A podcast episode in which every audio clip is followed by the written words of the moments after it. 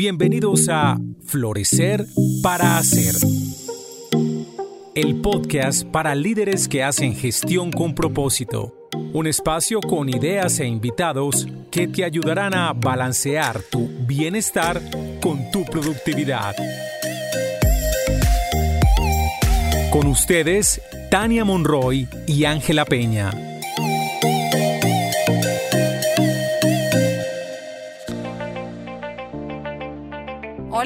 Bienvenidos a nuestro nuevo podcast de Florecer para Ser. Hoy queremos hablar de un tema muy importante en nuestro ámbito laboral y personal y es el tema del manejo de las emociones.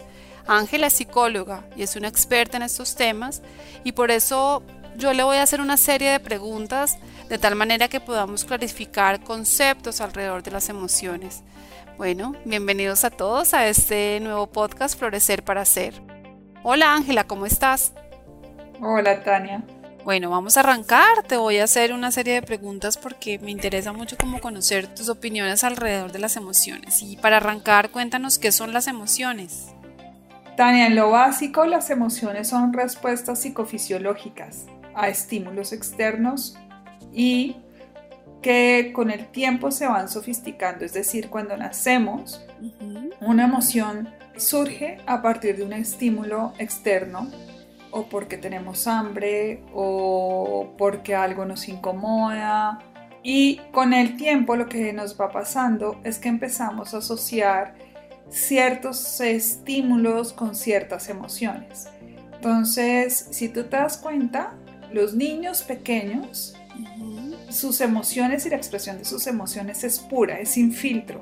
Si están tristes, están tristes y se sienten tristes y a ratito ya están alegres y si tienen sueño manifiestan cierta incomodidad o si tienen hambre, pero en general su expresión de la emoción es muy espontánea y con lo que va ocurriendo. Esto va cambiando con el tiempo en la medida que nos vamos metiendo en la cultura, en la educación, todo el proceso de socialización hace que esto empiece a cambiar un poco. En términos generales, lo que pasa también es que empieza a haber una maduración del cerebro y que empezamos a asociar cosas sobre si está bien llorar o no llorar, sobre si está bien sonreír ante ciertas cosas, sobre si es mejor quedarse callado y no expresar. Cada una de esas cosas las vamos aprendiendo en nuestro contexto, del contexto de nuestros padres, de nuestra familia extendida, del colegio al que vayamos, del barrio en el que estemos, de la cultura en la que estemos inmersos. Y hay emociones que deben ser premiadas en la cultura y otras no tanto. Entonces también vamos viendo pues, qué es mejor decir o no decir, qué es mejor expresar o no expresar. Y, no y esos son actos totalmente de aprendizaje que se van asociando entonces en nuestro cerebro a comportamientos ahí con todo esto que me estás explicando y pues tiene mucho que ver con la pregunta que te quería hacer y es, ¿por qué nos cuesta tanto trabajo a veces hablar o expresar nuestras emociones? Y yo creo que nos estabas contando sobre eso.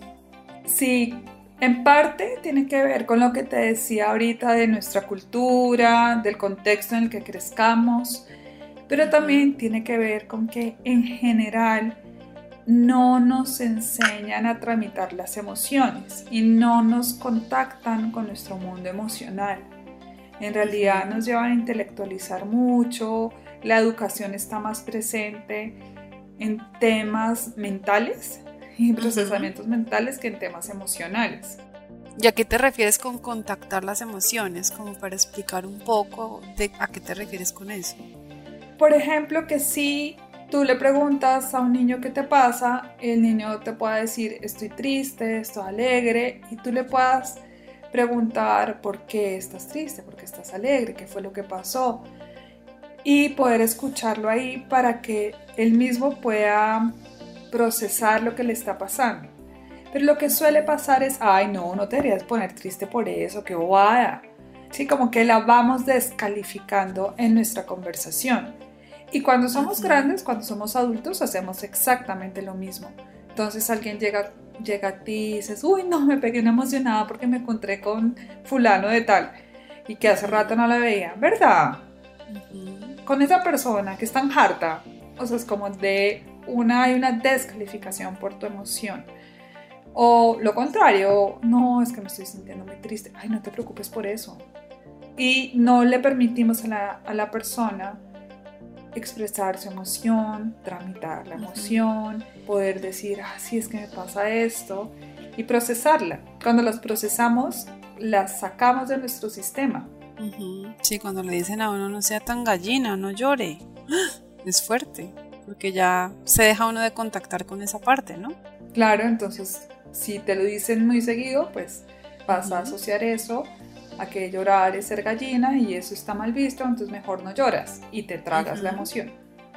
Y llorar además nos ayuda a liberar el estrés, la recarga que a veces tenemos emocional. Entonces llorar es súper sano. Pero si está asociado con algo negativo, pues por supuesto no lo vamos a hacer. Sí, no lo vamos a permitir en nuestra vida.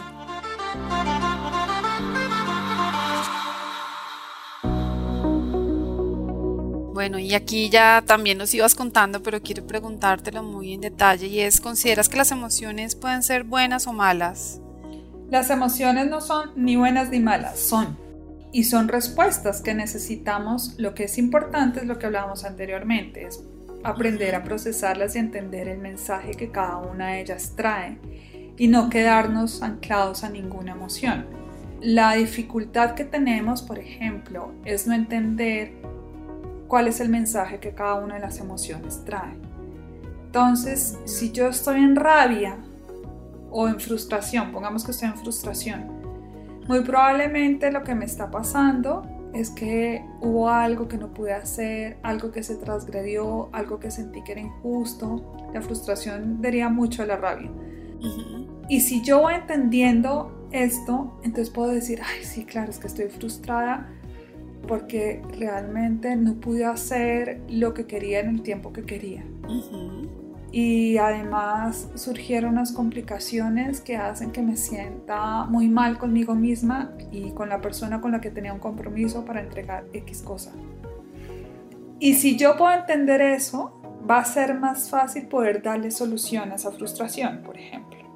O cuando estoy en alegría también ¿Qué es lo que me tiene tan alegre? A veces es alegría de gratis, como digo yo, que es la que viene adentro, y otras veces es, te voy a contar, recientemente estaba una semana sin ver a mi perro y decía que es esta alegría que tengo, pues ver a mi perro. O sea, esto fue como, como, wow. No pensé que esto me causara tanta emoción, tanta alegría y lo causa. Entonces, ¿el que hace? Pues que yo quiera estar más con mi perro. Como cuando lo entiendo, puedo disfrutar mucho más la presencia con él. Y es un ejemplo muy cotidiano, pero que nos ayuda a entender entonces qué es lo que nos produce bienestar y cómo cuidamos lo que nos produce bienestar cuando estamos contactados con esas emociones y las entendemos y entendemos de dónde vienen. Sí, de acuerdo. Muchas gracias, Ángela. Y aquí viene una pregunta que te quiero hacer también y es, ¿qué efecto tiene en el ser humano cuando somos escuchados amorosa, compasiva y contenidamente? Y sobre todo cuando estamos expresando nuestras emociones, ¿qué efecto tiene en nosotros? Una de las cosas que buscamos todos los seres humanos de alguna manera es sentirnos vistos y sentirnos validados. Es decir, sentir que estamos siendo bien recibidos con lo que somos, con lo que traemos, sin juicios. Y cuando alguien te escucha desde eso amoroso, compasivo, contenidamente, estamos hablando de que nos están escuchando sin juicios, que nos están recibiendo sin juicios. Y eso, solamente eso, que ya es inmenso, tiene la capacidad de dos cosas. Uno nos hace como una caja de resonancia y es como si nos pudiéramos escuchar a nosotros mismos también de una manera amorosa, de una manera compasiva. Nos permite procesar mejor las emociones y sentir que por solo el hecho de ser aceptados tal como somos, esta es una paradoja, podemos generar un cambio. Y por tanto, automáticamente, o bueno, casi que automáticamente lo que pasa es que se genera, si yo te estoy escuchando a ti de esa manera, lo más probable es que empieces a generar una comprensión sobre ti misma. Solo con ese espacio de escucha. Que tú empieces a entender qué fue lo que funcionó o lo que no funcionó. No hay nada más poderoso que ser escuchados y ser mirados con amor. Y cuando las emociones se expresan, como te decía ahorita, con la rabia o con la tristeza, digamos que son emociones básicas, y somos bien recibidos, eso, solamente eso, hace, por ejemplo, que la tristeza se haga menos pesada, que la rabia se vaya aplacando. Ese es el poder que tenemos como seres humanos. Pero si nosotros no sabemos hacerlo, no sabemos entender nuestras propias emociones, es difícil hacerlo con otros. Entre más comprensión tengamos de nuestra propia emocionalidad, más fácil va a ser hacerlo con otros y para otros. Qué interesante. O sea, primero con nosotros mismos y luego con los demás. Puede ser en simultánea, mientras voy aprendiendo conmigo lo puedo ir aprendiendo con el otro, pero en realidad sí requiere tener espacio, si yo puedo estar con mi tristeza, es más fácil que pueda acompañar la tristeza del otro. Pero si yo me la paso negando mi tristeza y poniéndola en un rincón y negándome la posibilidad, por ejemplo, de expresarla, de llorar, de ponerla afuera, cuando alguien me llega con una tristeza, voy a querer que haga lo mismo que yo hago conmigo, que la oculte, que no la ponga, desestimarla. Y ahí entonces toda esta escucha amorosa se pierde. Entonces es importante hacerlo y observarnos. Si nos llega alguien con mucha rabia y yo no puedo ver esa rabia ni la puedo tramitar, eso también me está hablando de mí, de qué me pasa a mí con mi propia rabia, qué me pasa a mí con mi propia eh, frustración, qué me pasa a mí con eso. Y tú nos estabas comentando que siempre detrás de cada emoción hay un mensaje, hay algo que quiere decir. Pues, ¿Qué me dice a mí esa rabia o qué le dice al otro? entonces estarnos escuchando continuamente en el mensaje que hay detrás de cada emoción es lo importante, ¿no? Cuando uno se contacta y de alguna manera siente esa sensación en el cuerpo, entiende cuál es el mensaje. Ahorita que estabas hablando, yo no sé, pensaba como en una imagen de una billetera, ¿no? Cuando uno de vez en cuando tiene que sacar todas las cosas de la billetera y entonces ve un recibo que debió pagar y que se le olvidó. Es uno, ay, ¿cómo así que el recibo se olvidó? Como esa reacción que uno tiene ante lo que va sacando, ¿no? Pero si uno simplemente no tiene reacciones, ah, se olvidó este recibo, pero lo va poniendo sobre la mesa de una manera ordenada, aceptando que bueno, eso es lo que hay en este momento es como una imagen de poder exponer todo lo que hay dentro de la billetera, que a veces es como uno sabe que hay una billetera, pero hay cosas dentro de la billetera. pero uno no muestra todo lo que hay en la billetera. Entonces es también como la imagen de cuando uno va hablando con alguien, expresando sus emociones, que son cosas muy internas, que están muy adentro, y las pone sobre la mesa. Y qué tan interesante es ese tema de sentirse, como decías tú, visto, sentirse aceptado y solamente con el hecho, por ejemplo, de ver todo lo que hay dentro de la billetera sobre la mesa, uno mismo se da cuenta, mm, no pagué este recibo, tengo que pagarlo. Esta cosa, tengo que hacer un cambio. O sea, solamente con haberlo expuesto, ya para uno empieza una transformación o una intención de cambio. Muchas gracias, me encantó esa explicación que nos diste. Florecer para Hacer es una presentación de Grupo Vidagua, manejo inteligente de los sistemas de gestión, y de Armonía, bienestar y descubrimiento de tu propósito personal y organizacional.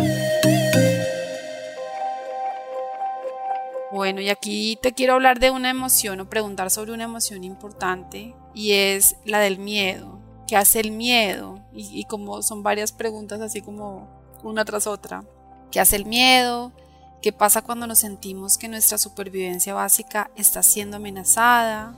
¿Y por qué le hacemos más caso al miedo que a otras emociones? El miedo es una de las emociones primordiales que tenemos los seres humanos y es la que nos ha ayudado a sobrevivir. Entonces, por eso es tan importante esta emoción. Usualmente la tratamos muy mal, o sea, tratamos muy mal al miedo. Y decimos, no, no tengas miedo, o supera el miedo. Bueno, tenemos todas estas cosas alrededor del miedo que dicen, neguemos el miedo.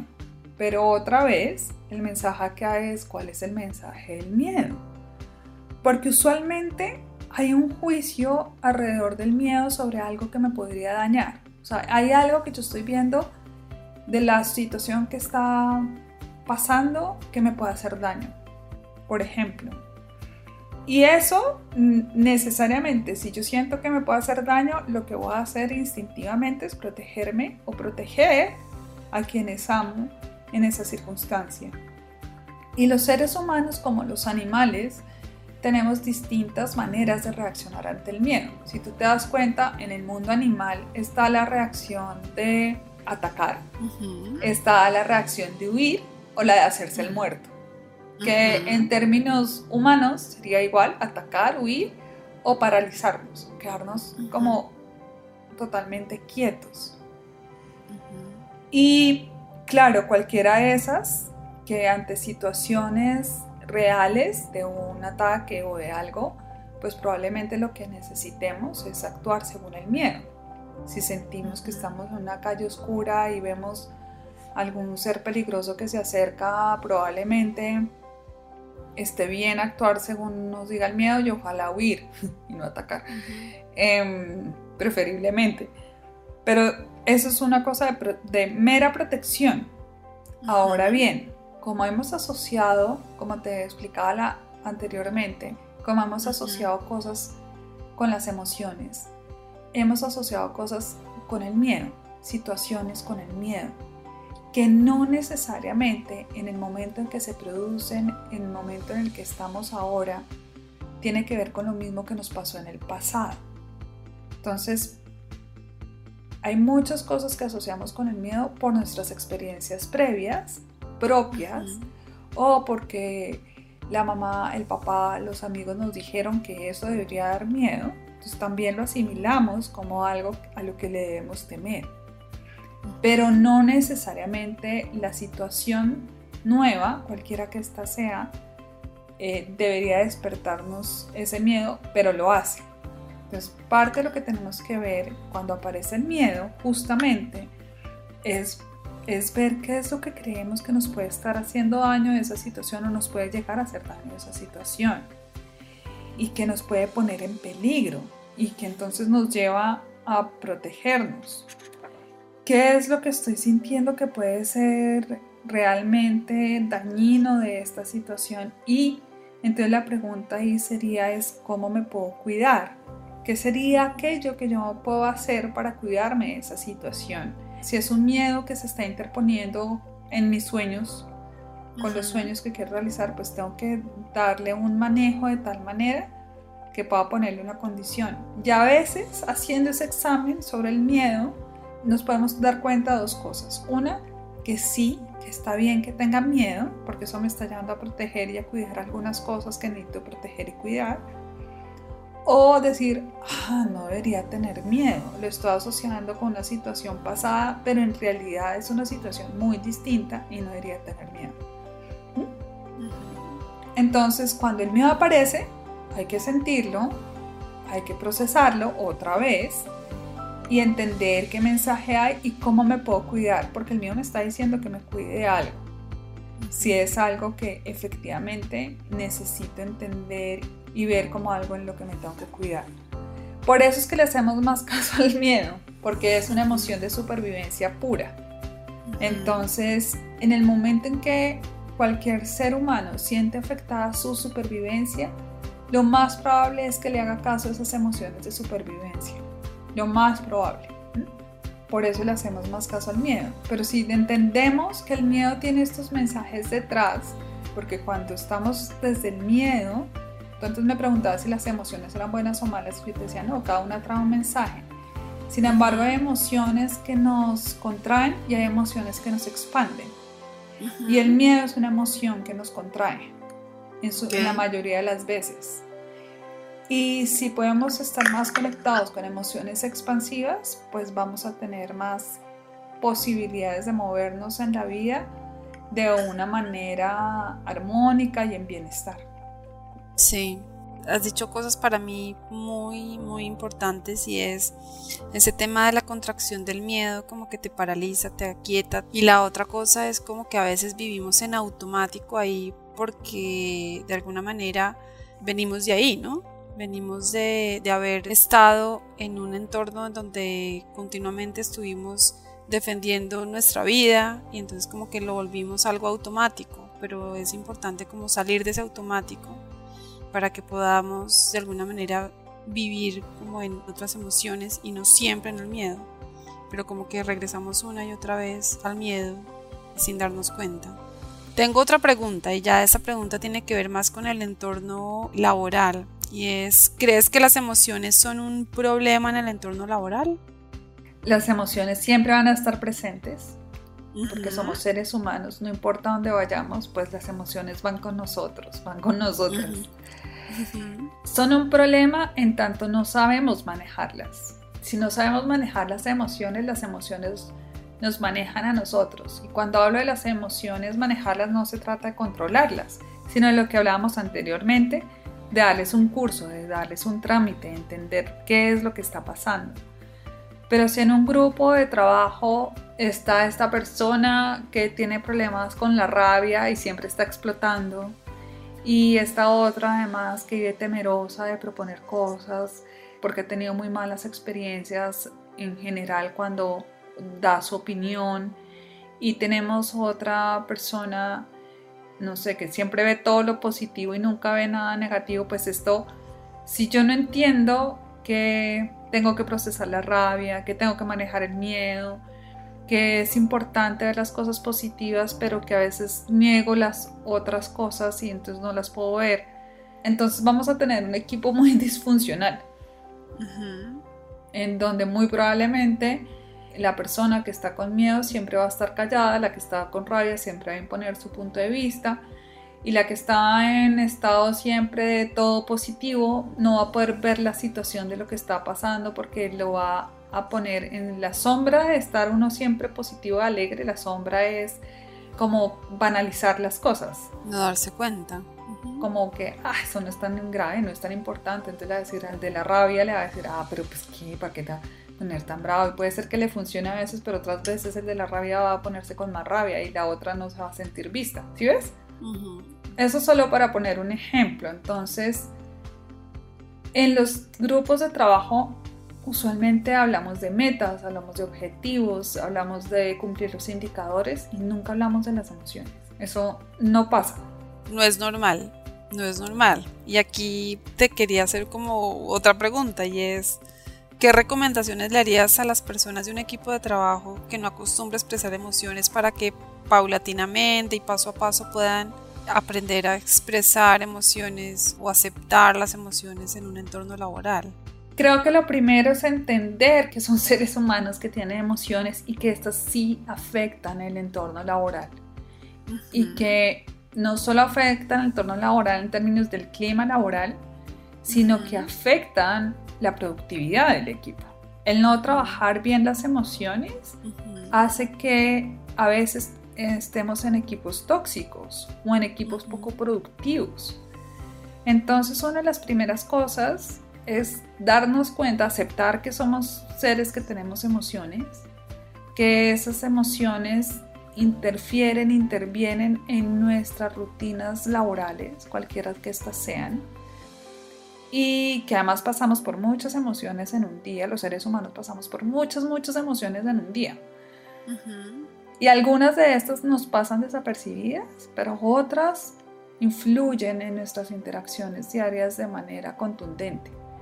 Entonces, para la pregunta que me haces, hay una cosa que a mí me parece útil hacer y es cuando empiezas una reunión, ¿cómo llegas? ¿Cómo llegas no en carro, en avión? Bueno, ahora en Zoom sino cómo llegas es en qué emoción, qué emoción traes. No, yo estoy bien, como un check-in, pero que desde lo emocional. Ajá. ¿Sí? Chévere. Y no se vale decir estoy bien, o como dicen los adolescentes ahora, normal. Normal. Tienes que ver como en qué estás y puedes estar en varias o puedes decir no, estoy preocupado, preocupada por esta situación, estoy en... Eso ayuda a despejar el camino, a entender cómo llegamos y esa es una primera forma de hacerlo. Y hacer el checkout igual. Que también nos ayuda a medir cómo nos fue en la reunión. Un indicador de cómo nos fue en una reunión también es emocional. Si tú sales altamente motivada de una reunión, con ganas de trabajar con lo que pasó, todo, pues es porque fue una buena reunión. Pero si sales como otra vez lo mismo, qué aburrido, cómo me aburrí, es porque esa reunión no fue productiva. Si es que las emociones son súper importantes. Claro. Para ver cómo nos fue. Eso sería como lo primero. Cuando me dices como el paso a paso, yo diría que habría que iniciar por ahí.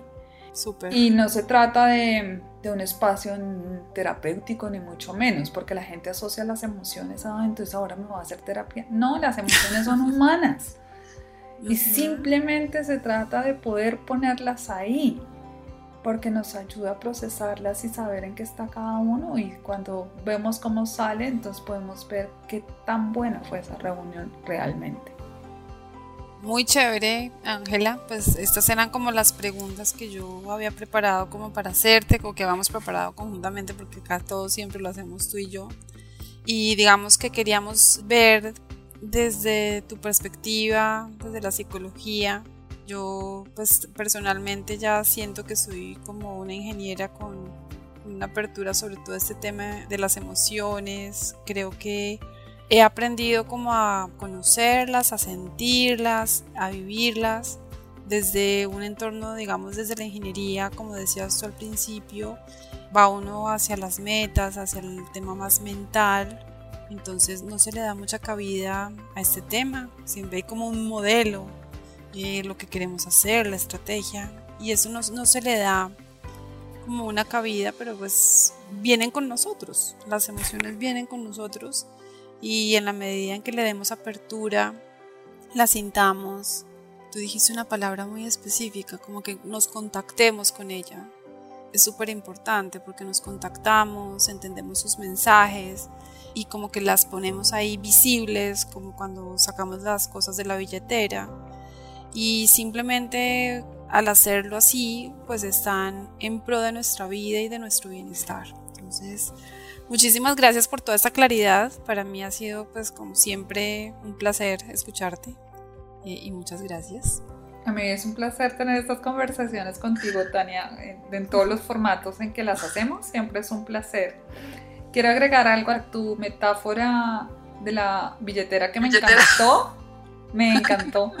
y es que eso nos puede hacer un poco vulnerables, poner las emociones afuera, ¿no? Sentir que nos estamos como desnudando ante el otro y por eso también nos puede costar mucho trabajo.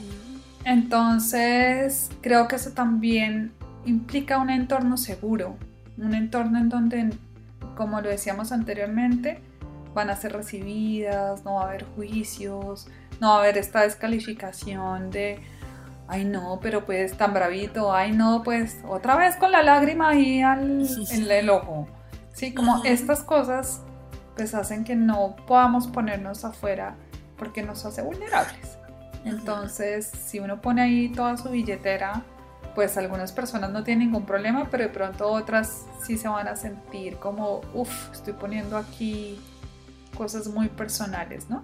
Estoy muy expuesto, demasiado. Entonces también hay que hacerlo con paso a paso, como bien lo dijiste en la pregunta, y con una regulación que nos permite irnos exponiendo de a poco hasta donde vamos sintiendo que estamos seguros.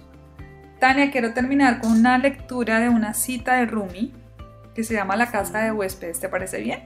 Súper. La casa de huéspedes. El ser humano es una casa de huéspedes. Cada mañana un nuevo recién llegado, una alegría, una tristeza, una maldad. Cierta conciencia momentánea llega como un visitante inesperado.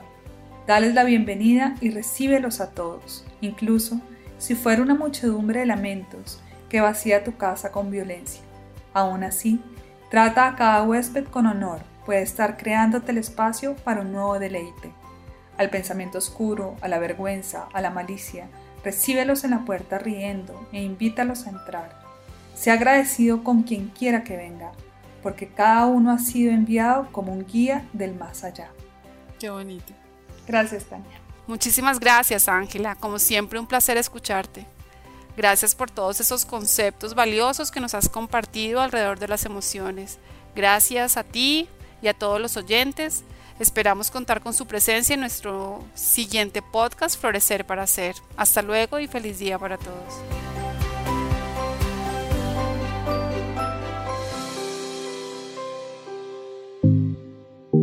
Hasta este momento, Florecer para Hacer. El podcast para profesionales que hacen gestión con propósito. Un espacio con ideas e invitados que te ayudarán a balancear tu bienestar y tu productividad.